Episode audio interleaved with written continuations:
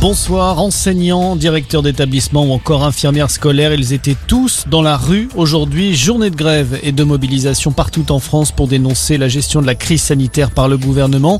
Dans leur collimateur notamment, les protocoles qui n'arrêtent pas de changer à l'école. Il y en a eu trois en seulement dix jours. Trop, c'est trop pour Cyril Lepoint et les professeurs d'anglais à Toulouse. Euh, trois protocoles sanitaires en une semaine, euh, on n'y arrive plus. Euh, on, en a vraiment marre. Et pour un syndicat comme le SE-UNSA, appelé à la grève, euh, c'est toujours un sacerdoce. Mais là, ça s'imposait à nous. Euh, nos chefs d'é- d'établissement n'y arrivent plus euh, non plus à gérer le flux des, retours de, positifs ou de cas contacts.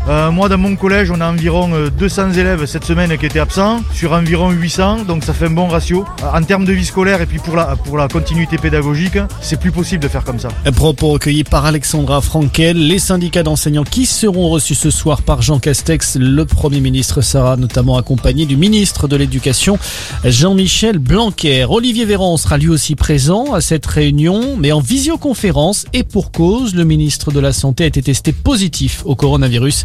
Il a été placé à l'isolement mais continue d'assurer ses fonctions à distance.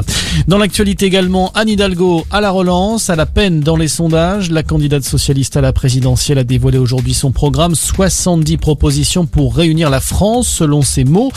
À retenir notamment la revalorisation du SMIC, le droit de vote à 16 ou encore la création d'un ministère du climat.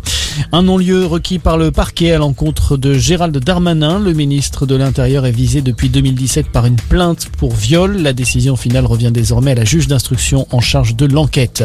Et puis il vise un nouveau titre après leur sacre olympique cet été. Les handballeurs français entrent en lice ce soir à l'Euro en Hongrie. Un premier choc face à la Croatie. Rencontre à suivre dès 20h30. Voilà pour l'essentiel de l'actualité. Bonne soirée à tous.